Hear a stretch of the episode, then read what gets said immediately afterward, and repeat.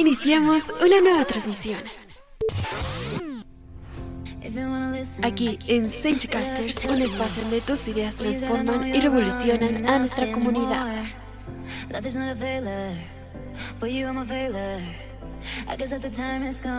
Todo lo que nos interesa y todo lo que nos gusta está aquí en Casters.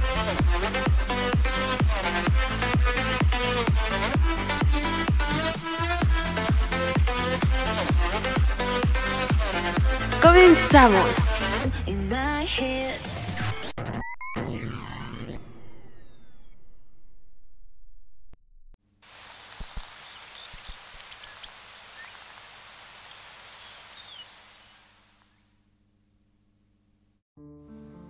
El poder del perro.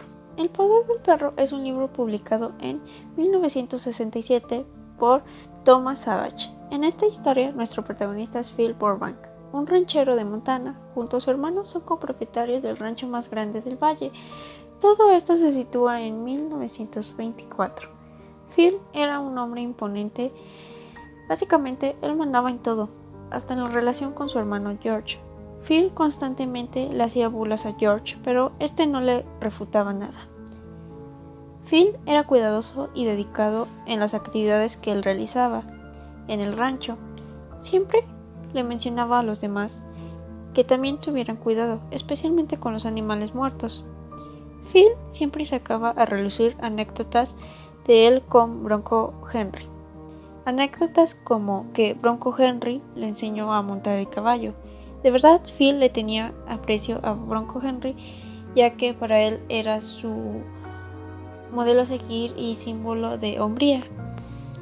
Moviéndonos un poquito en el tiempo, George contrae matrimonio con una mujer llamada Rose. Ella era viuda y tenía un hijo universitario llamado Peter. Peter es un chico, entre comillas, afeminado, según los estereotipos. Recibía burlas de las personas del rancho por su físico y forma de ser. George trae a vivir a Rose y a Peter a la casa, casa donde también habitaba Phil. Phil comienza una implícita guerra psicológica contra Rose y para seguir el legado de Bronco Henry quiere enseñarle cosas de la vida a Peter. Eso es todo lo que puedo decir. Lo demás ya queda en el desarrollo y final de la historia. Me gustó este libro porque a mi parecer es un libro que no te relata las cosas de una forma explícita. Tienes que prestar atención a los detalles para poder entender el final y algunas cosas en el camino, aunque otras queden a la interpretación del lector. Y bueno, a, partir de este momento podría decir cosas que ya son consideradas spoilers, pero son parte de mi reseña y opinión. Bueno, a mí me pareció muy interesante todo y todo lo que parece tonto llega a ser relevante para el final. Por ejemplo, lo del Anthrax, o sea, que Phil le mencionaba a sus trabajadores lo peligroso que era el anthrax. Bueno, él no se los mencionaba como anthrax como tal, pero sí que tuviera cuidado con los animales muertos. Y Peter, aparte de que era un estudiante de medicina, él estaba atento a lo que decía Phil. Entonces tú puedes pensar que Phil y Peter empiezan a ser amigos y